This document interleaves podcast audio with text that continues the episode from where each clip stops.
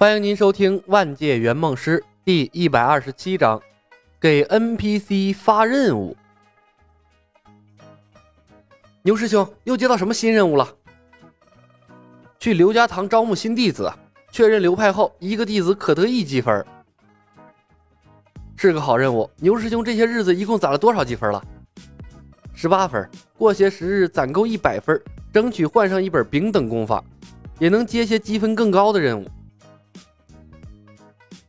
刘师弟，听说你前些时日靠积分抽奖中了一本乙等下的功法。嗯，是嵩山乐师伯的大阴阳手，不太适合我。在藏书阁换了落叶剑法和奔雷剑法两本丙级功法，怕自己练错了，正准备接些任务，找个泰山派的师叔指导一下呢。赵师兄还在找木郎中呢？啊，找着呢。三千积分的无差别任务，直接就能兑换一本甲等绝学了。我恰好擅长追踪寻人之术，万一撞大运了呢？这么多天了，武盟折腾出了这么多大动静，登封城附近的红楼柳巷都找遍了，木兰宫要出现早出现了，现在还没动静，我估摸着悬了。赵师兄，我劝你还是放弃吧，收收心，做点别的任务，还能多攒点积分。嘿嘿，再试试。钱师兄。丐帮六代卢长老正在招募成员，准备凑够六百人，连夜去征讨魏县境内的黑虎堂。同去啊！同去，同去。没错，在成立武学联盟之后，李牧终于丧心病狂的把圈钱网游的积分兑换体系引入了笑傲江湖的世界。他不得不这样做，这有利于他更好的掌控武学联盟。虽然李牧贵为武学盟主，但在笑傲的世界里。他其实没有群众基础，有什么想法仍要通过左冷禅等人间接完成，很容易被人架空。左冷禅等人痴迷于研究基本甲等绝学，对消灭日月神教一事并没有太过于放在心上。看他们的劲头，似乎是每人不掌握一两门绝学前是不准备进攻黑木崖了。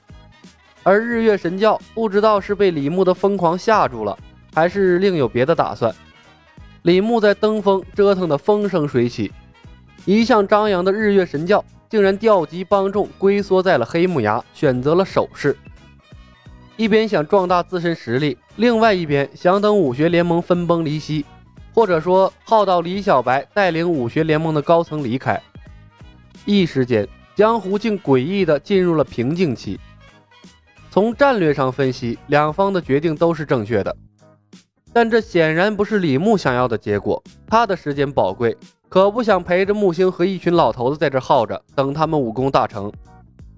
不得已，李牧以防止联盟内产生不思进取的惰性，创造联盟内公平公正的氛围为理由，强势推出了积分贡献体系。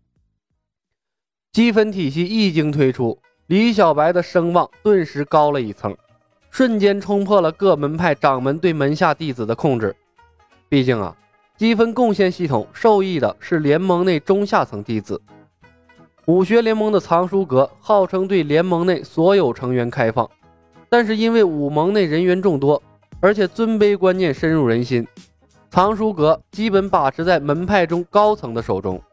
中下层弟子想要学习到更高深的秘籍，必须层层向上申请，而且啊，通过的可能性还低。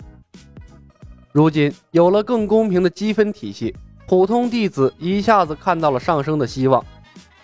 什么剿匪呀、采药啊、走镖、护卫、寻人，或者解答新入门的武学难题。根据派内的级别，谁都可以选择自己想做的任务。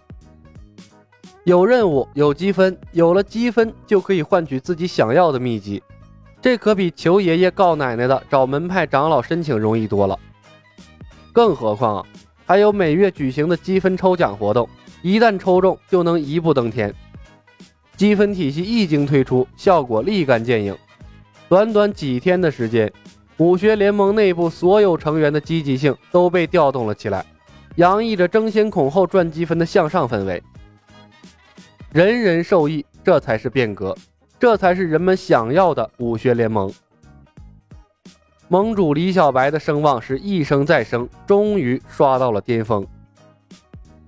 而李牧也可以甩开左冷禅等人，精准的把他的想法传达到基层去了。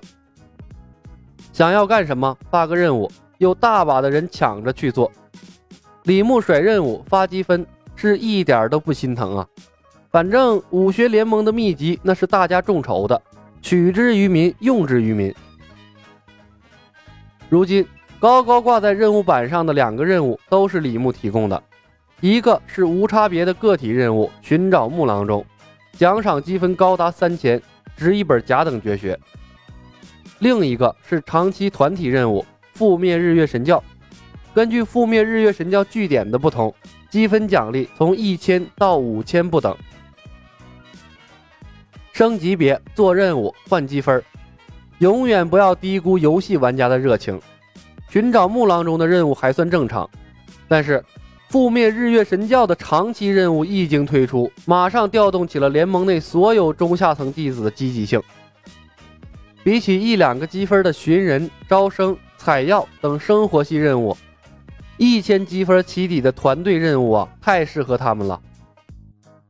日月神教势大。放在以前，哪怕魔教的据点再小，一般情况下，普通的江湖门派也不敢招惹。一旦招惹，那引来的必将是魔教的疯狂报复。但是现在呢，武学联盟成了不亚于日月神教的庞然大物，而且还有李小白这一尊恐怖杀神坐镇，这便给了做任务的联盟弟子莫大的自信和勇气，而且。日月神教的精英都被抽调去了黑木崖，外围留守的全是一些普通的教众。剿灭日月神教据点陡然成了最受欢迎的刷分任务。哪怕一次性的出动五百人剿灭一个魔教的中等据点，那每个人也能分到六个积分，比什么采药啊、走镖什么的普通任务来得快多了。何况啊，舞刀弄枪那正是他们的强项。联盟中下层弟子啊，才不考虑什么江湖大局呢。有积分赚，能让他们兑换到联盟内更高深的武学，对他们来说便是最幸福的事情。利益的驱使下，平静了没几天的江湖又一次乱了起来。黑木崖的外围据点，一个接一个的被武学联盟做任务积极分子们拔掉，换成了滚烫的积分。外围势力被一点点蚕食。徘徊在日月神教总部的几个长老终于坐不住了。江湖上啊，那从来都是他们欺负人，什么时候被人欺负的这么惨过呀？爆炸了，不能再等了！李小白是铁了心要亡我日月神教啊！再等下去，教内弟子的士气都要磨没了。李小白的天外飞仙虽然恐怖，但好虎架不住群狼，南方势力被灭，无非是被他打了个措手不及。我们已寻出了天外飞仙的弱点，他翻不起太大风浪的。铁屯军的训练还不到火候啊！鲍长老沉吟了片刻，为难的道：“如今铁屯军的古道甲物之术，堪堪堪堪可以承受三只鸡蛋。对不起，堪堪可以承受三只鸡蛋，遇到天外飞仙，怕也承受不住啊！”一旦那李小白有了防备，再动手可就起不到骑兵的效果了。铁臀军不行，我们还有地躺军、渔网军，各部都有相应的针对天外飞仙之法。那李小白难道真是陆地神仙不成？鲍长老不能迟疑了，干吧！铁臀军。本集已经播讲完毕，感谢您的收听。